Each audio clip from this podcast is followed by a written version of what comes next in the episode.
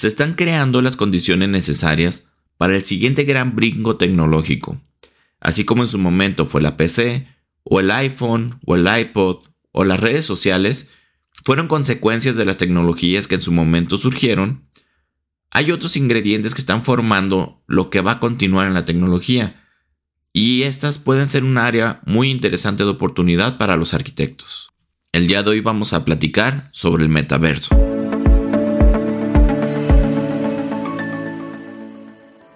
Hola, bienvenidos a Trinum Arquitectura, el podcast donde encontrarás todo lo que debes de saber para construir y diseñar el proyecto de tus sueños. Yo soy el arquitecto Enrique Ochoa, director de Trinum Arquitectura, y te invito también que visites mis otros proyectos que estoy seguro que vas a encontrar muy interesantes.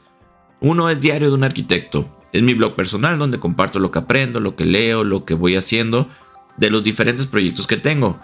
No, únicamente de la arquitectura, sino también a de, de ilustración, de diseño interiores y otros proyectos que tengo. Esta semana compartí cómo y cuál es el ritual que yo hago para entrar en el estado de flow. El estado de flow es este como estado de concentración pura en el que la imaginación y la creatividad está todo lo que da, que sientes que el tiempo no pasa, que se te pasa muy rápido, bueno, es, esa sensación. Yo estoy seguro que la mayoría lo hemos sentido en algún momento, pero te explico yo cómo lo provoco. Está bastante interesante. Este lo puedes encontrar en la página www.arceochoa.com. Bueno, pues antes que nada, eh, feliz, felices fiestas, feliz año nuevo. Ya vamos comenzando en enero del 2024. he estado un poquito alejado porque gracias a Dios hemos tenido muchísimo trabajo. Eh, espero ya otra vez agarrar el ritmo y seguir publicando un poquito más seguido. El blog ha seguido teniendo artículos, eso sí, me doy tiempo para escribirlos, pero me cuesta mucho trabajo sentarme a grabar. Este, espero ya como que dedicar un poquito más tiempo de esto.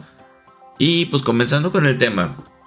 Mira, me voy a escuchar como un viejito, pero recuerdo cuando yo era niño, el mundo era muy diferente. Eh, digo, no soy tan viejo, tengo 36, 37 años, voy a cumplir este mes. Y hay muchísima diferencia. Recuerdo la primera vez que, tuvimos una computadora en casa. Era una vieja IBM de esas de, que tenía su pantallita con un teclado y tenía mouse. O sea, era, el mouse era la super novedad. Únicamente tenía MS2. Eh, los programas se metían en unos discos que eran de 5 un cuarto, se llamaban. Eran así como grandotes y medios flexibles los conectabas, no tenías Windows, no tenías este macOS, todavía no existía esas cosas. Lo, metías y tenías que poner unos comandos este, para que te corrieran los programas. Ahí teníamos nosotros unos cuantos discos. Eh, teníamos unos juegos de matemáticas y teníamos el Doble Dragon, que era un juegazo en ese momento. Este, ya conforme pasó el tiempo, llegaron las PC y cada vez se han hecho más rápidas, más, este, más poderosas. Salió los Windows 95, 98, Millennium XP otra etapa que, para Windows debería ser olvidada y borrada de la historia, como fue el, Windows Vista o el Windows 7, que fueron una porquería. Cada vez las computadoras eran más rápidas, este, la tecnología iba, creciendo. Eh, algo, similar pasó en el mundo de la música. Empezamos con los Walkman, que eran de cassette, que les tenías que dar vuelta y luego que se atoraban y se jalaba las cintas y eran un desmadre. Después tuvimos los Digman, los Digman eran este, ya de CDs que los primeros eran un cohete porque si brincaban, este, se cortaba la música y, y era un show porque los tenías que tener así como una plataformita para que no brincaran. Ya después salieron unos que eran anti-shock. Y este, hasta que llegaron los reproductores de MP3 y ya luego llegó el famoso iPod. Los celulares lo mismo, desde el famosísimo legendario Nokia 3310, que era un celular que podías romper una pared con eso la batería le duraba 3-4 días sin ningún problema y tenías el juego famosísimo de la culebrita, el Snake. Este. Luego salieron los Sony Ericsson. Los Sony Ericsson tenían unas pantallitas extraíbles que se los conectabas y ya podías tomar fotos. Que también era, uy, tomar fotos en el celular era una cosa de ricos, o sea, era una cosa increíble. Y luego salieron los Blackberry, que era el que tenían así todos los jefes, los empresarios, los, los ricos, y era así como que el, el teléfono de los ricos. Este, hasta que de repente llegó el iPhone, el iPhone marcó un, punto ahí intermedio y a partir de ahí todos los teléfonos empezaron a ser todos de pantalla táctil. Eh, si te fijas, todos todas las evoluciones que tienen la tecnología es porque se van combinando cosas. Por ejemplo, los iPhone, eh, los reproductores de música ya estaban muy avanzados. Los teléfonos ya, ya, ya, ya hacían más cosas, ya no eran nada más los BlackBerry, ya podían mandar correos, por ejemplo, ya tenían internet. Eh, las pantallas táctiles ya empezaban a funcionar, existían las Palm que con un lapicito tú les podías apretar. Entonces, cuando se conjuntan esas tecnologías es que puedes crear un, un cambio radical, por ejemplo, que fue lo que hizo Apple con el iPhone. Juntó estas tres cosas, el, el poder que ya tenían los celulares de, procesamiento, le sumas el, poder de los BlackBerry, por ejemplo, que ya podían mandar correos, las pantallas táctiles que ya eran muy, muy interesantes y todo lo que ya habían aprendido con el iPod y lo juntaron en uno y hicieron el iPhone. Entonces, son, son elementos que se van combinando para crear una situación que cambia el mundo. Otra cosa, por ejemplo, Facebook. Eh, Facebook se combinó con, con, la facilidad de programación, que ya había más computadoras, que cualquiera tenía acceso a una computadora, con los servidores de las universidades que eran más o menos potentes, y se empezó a viralizar y, el, acceso al Internet de la mayoría de las personas hacía que ya todos pudieran tener Facebook y que todos pudieran chismear en el Facebook y ver lo que subía fulanito y lo que subía fulanito y eso hizo que Facebook fuera un fenómeno en su momento. Entonces, eh, hoy yo veo que hay unos elementos que están dando forma a lo que sigue. Hay unos años que Facebook le metió mucho dinero a los lentes Oculus, que ahorita se llaman MetaQuest. Estos lentes son unos lentes de realidad aumentada, te los pones y es como si estuvieras inmerso en algo y, siento yo que el problema de Facebook es que siempre los usó como juego para videojuegos o cosas por el estilo. En mi punto de vista, si, Facebook es una empresa de redes sociales, yo hubiera hecho un, el Oculus más para, para hacer una red social virtual 3D. Pero bueno, ahí, ahí sí ya cada quien. Es muy interesante el estar sumergido dentro de los videojuegos, el estar viendo para todos lados, el poder girar, el, poder caminar. Esa tecnología pues ha ido evolucionando ya también tenemos los, lentes virtuales de, Sony, como los, los PlayStation VR o los de Microsoft. O sea, ya hay muchas opciones y hay muchas alternativas de lentes de realidad aumentada. El año pasado salió Apple y dijo que iba a presentar sus Vision Pro. Sus Vision Pro son unos lentes de realidad aumentada a la décima potencia que están hechos no para jugar, sino más para, para productividad y consumo de, de contenido no le está quitando o no le está compitiendo a los videojuegos para que jueguen con sus Oculus Quest.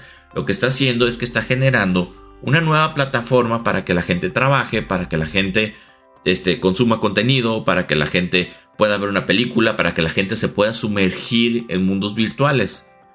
Esto es algo que nada más se había visto en películas de ciencia ficción como Matrix o como Ready Player One. Si no las has visto, están muy interesantes. Eh, y abre un mundo de posibilidades. Por ejemplo, tú puedes tener tus lentes, puedes contratar una especie de pago por evento y va a haber una cámara 360 puesta dentro de un estadio y tú vas a estar con tus audífonos super chingones que ya hay ahorita viendo un partido de fútbol americano, viendo la inauguración de los Juegos Olímpicos o la final de la Copa del Mundo con tus audífonos, viendo como si estuvieras sumergido dentro del estadio, como si estuvieras viviendo el momento dentro del estadio, pero en realidad estás sentado en la sala de tu casa. O puedes estar en un concierto, puedes estar en el concierto de, no sé, de Taylor Swift, sentado en la sala de tu casa y tú estar volteando a ver hacia alrededor el ruido, la gente, ah, como si estuvieras sentado en un buen lugar del, concierto. O si nos vamos a, a, un punto así como que más académico, tú puedes estar sentado en, una, en un aula de una clase de Harvard que esté dando un profesor chingoncísimo de física o de lo que quieras aprender. Y tú vas a poder estar sentado como si estuvieras dentro del aula sin tener que salir de tu casa, sin tener que irte a vivir a Estados Unidos o, o una clase en Oxford, una clase en donde tú quieras, sin tener que salir. Tú simplemente te vas a sentar, te vas a poner tus lentes y vas a sentir, vas a engañar a tu mente de que estás en el lugar esto en realidad es, una. abre un área de oportunidades. Porque, por ejemplo, puedes crear mundos virtuales en los que la gente se pueda sumergir y pueden ser completamente fuera de las leyes de la física y puedes hacer que, que, este, que exploren mundos que se te ocurrieron, que se te imaginaron, espacios, casas, eh, o a lo mejor puedes recrear cosas de, de, la infancia o de la historia. Imagínate poder ir caminando en medio de, de, este, de Roma en su época de apogeo o poder ir este, explorando el Coliseo romano y ver una batalla de gladiadores ahí, o sea, abre muchas posibilidades, ver recreaciones de, lugares que ya no existen, que ya se demolieron, de a lo mejor ir a Mesopotamia y verla en su mero apogeo, o ir a Egipto y ver así las pirámides cuando se estaban construyendo, o ir a Atenas y, sentarte a escuchar una clase de Aristóteles o de Platón o de algo por el estilo. Ese tipo de, de experiencias inmersivas son las que están generando que estas tecnologías sean tan que puedan llegar a tener un potencial muy muy impresionante. En la película de Ready Player One prácticamente todo funciona dentro de la plataforma del, videojuego. Van a, van a clases en esa plataforma, este, juegan en esa plataforma, socializan en esa plataforma y la gente es pobre, increíblemente pobre, pero en el mundo ese son ricos y tienen cosas y pueden ir a la playa, y pueden viajar y pueden explorar. Puede ser algo similar. La idea no es que seamos pobres, pues, pero que, que podamos estar dentro de nuestra oficina trabajando, escribiendo un artículo, grabando un podcast y al mismo tiempo puedas estar viendo como si estuvieras en la playa, escuchando el sonido de la arena, volteas y ves el sol y ves este todo, como si estuvieras en, en algún lugar o en la montaña o donde tú quieras y sin necesidad de salir de tu casa. Entonces, aquí es donde entra otra, otra situación que está pasando, que también está sumando a esto, que sería la web 3.0. Si no estás muy metido en esto de, del Internet y de la tecnología, se puede decir que la web 3.0 es una web en la que tú puedes comercializar, que tiene candados, que tiene cosas que, que permiten que tú puedas comprar, que tú puedas vender. Por eso existen hoy las criptomonedas, por eso existen los NFT, por eso existe blockchain estas palabras lo que, lo que quieren decir es que tú puedes, por ejemplo, comprar una criptomoneda y saber que, que tiene valor, porque no puede ser reemplazable, porque tú la tienes y porque tú eres el único que tiene la clave específica de esa moneda. Entonces, eh, los NFT es lo mismo, o sea, el, el, arte, por ejemplo, pues tú puedes comprar una pintura original de, de Leonardo da Vinci y tenerla y vale miles de millones de euros.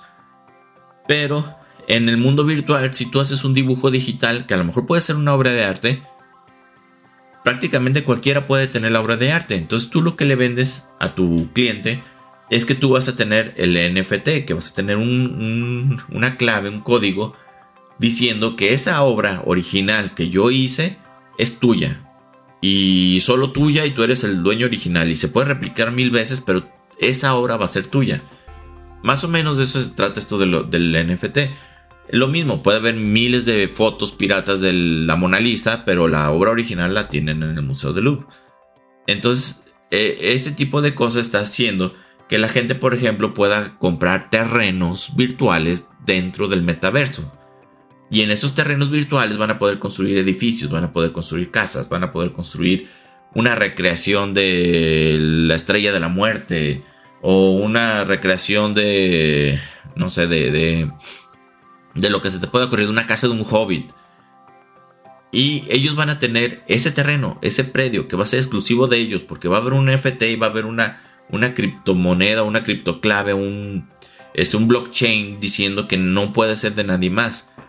Y ya existen muchos de ese, tipo de, metaversos en los que tú puedes comprar terrenos y puedes comprar cosas y puedes comprar objetos y puedes comprar arte y puedes comprar lo que tú quieras. Entonces, si, si, si te fijas, empiezas a combinar este, estos elementos y empiezas a generar una especie de, de, fórmula en el cual, bueno, el metaverso va a tener un fuerte impacto. Dudo mucho que Apple vaya a fracasar con sus lentes, la verdad es que son una cosa increíble, son muy caros pero poco a poco se van a abaratar, van a salir versiones más baratas y, la gente va a poder accederlos y probablemente en un futuro, así como ahorita todo el mundo tiene teléfonos con pantallas táctiles, en un futuro todos vamos a tener computadoras de realidad virtual o de realidad aumentada. Si esto sucede, pues va a haber mucho mercado para este tipo de cosas. Entonces la gente va a querer socializar en, el metaverso. va a querer tener un espacio en el metaverso, va a tener, así como compramos ahorita los sitios web, ah, pues ahí van a tener, van a querer tener un terrenito para hacer su casita virtual, se puede decir así. Entonces, ahí es donde siento que si nosotros como arquitectos durante los últimos años hemos conseguido las habilidades para poder diseñar tridimensionalmente muchas cosas. Nos hicimos expertos en rendering, nos hicimos expertos en BIM, eh, nos hicimos expertos en modelar lo que nosotros queramos, la arquitectura paramétrica. Todo este tipo de cosas van a ser muy útiles para eso. De hecho, ahorita hay un arquitecto mexicano bastante famoso que se llama Rockin y presentó un proyecto para el metaverso de una destilera de tequila de aquí de Guadalajara. Y es un proyecto así, pues imposible, obviamente, en el cual este, pues, la gente puede entrar como si con tus lentes de realidad este, virtual y disfrutar de un recorrido sumergiéndote sobre él. Hace no mucho fui a una exposición de, de Van Gogh. Este, también tenía un recorrido de realidad virtual en el cual tú salías desde su habitación y veías lo que él veía y, veías este, por qué había pintado lo que había pintado. Entonces, este, tipo de, situaciones, ese tipo de, de, realidad aumentada, va a empezar a ser un negocio. Y muchas empresas y mucha gente y mucha... van a querer tener un pedacito de metaverso para su publicidad, para que la gente vaya, para que la gente esté ahí. Me imagino, hace poquito vi la película nueva de esta de, de Charlie y la fábrica de chocolates. Imagínate que a lo mejor puedas hacer en el metaverso la fábrica de chocolates de Charlie y, disfrutarla y pasearla y subir y, ver los pasteles, los, los árboles de, dulce y, todo ese tipo de cosas son situaciones que pueden ser interesantes y que los arquitectos tenemos ese talento y tenemos esa facilidad para poder expandir nuestra imaginación y crear esos mundos virtuales. Así que siento yo que poco a poco vamos a ver más de esto, vamos a ver más este más metaverso, vamos a ver más este diseños locos arquitectónicos imposibles que solo vas a poder disfrutar en el metaverso, que solo vas a poder disfrutar con, unos lentes de realidad aumentada, pero que la gente va a estar dispuesta a pagar por tener eso, por tener esa, esa opción. A lo mejor puede una tienda de ropa decir, oye, pues yo quiero hacer una tienda virtual en la que la gente pueda entrar y pueda ver la ropa que estoy exhibiendo y pueda ver este, las modelos y pueda ver esto y que puedan comprar ahí mismo y que se los pueda mandar a su casa para que lo puedan usar. En fin, hay muchísimas aplicaciones para estas tecnologías que te digo. la realidad aumentada, el, la web 3.0 y el metaverso. Entonces, este, siento yo que si, si ahorita te empiezas a preocupar un poquito por aprender sobre este tema, Dentro de unos años puedes tener una opción de negocio. A lo mejor no va a ser tu negocio principal, a lo mejor va a ser un negocio secundario, pero va a ser un negocio bastante interesante. Lo mismo pasaba con los renders. Cuando yo empecé a hacer renders, nadie sabía hacer renders y los programas para hacer renders eran una pesadilla, eran complicadísimos, se ocupaban unas, unas máquinas súper poderosas que la verdad ahorita la computadora más barata te los puede correr. Pero la gente que, que se metió, que aprendió y que se aplicó, ha tenido trabajo durante los últimos 15 años a morir. Siento yo que ya el render, como ya te había comentado en otro artículo, el render ya no es este tan impresionante, ya es muy sencillo, ya cualquiera puede hacerlo, ya los programas en automático pueden hacerlos, las inteligencias artificiales en automático te pueden hacer un render, deja de ser una herramienta importante, ya yo puedo modelar en el en el programa este, que, diseño, ya hago mis planos, mis plantas, mis cortes, mis alzados y al mismo tiempo puedo tener el render. Es muy sencillo. Entonces, este, al principio así va a ser. El metaverso va a ser complejo al principio, poco a poco. Pero si tú estás desde el principio vas a tener una, una ventaja de 5 o 6 años en el cual tú vas a ser el del metaverso, el arquitecto que diseña el metaverso y puede ser una oportunidad interesante para vender, para tener un, negocio extra. Así que te invito a explorar un poquito más sobre el tema y tal vez nos toque ser ahí uno de los pioneros de los padres de la arquitectura del metaverso. Este, muchas gracias por escucharme un día más, por tus valoraciones, por tus likes. No te olvides suscribirte para que te llegue un aviso cada que publicamos algo. Te recuerdo que nos puedes encontrar en redes sociales como Facebook, Instagram, Twitter, LinkedIn, YouTube y cualquier reproductor de podcast. Espero que algo de lo que dijera hoy te sirva para tu desarrollo personal y profesional y te mando un fuerte abrazo.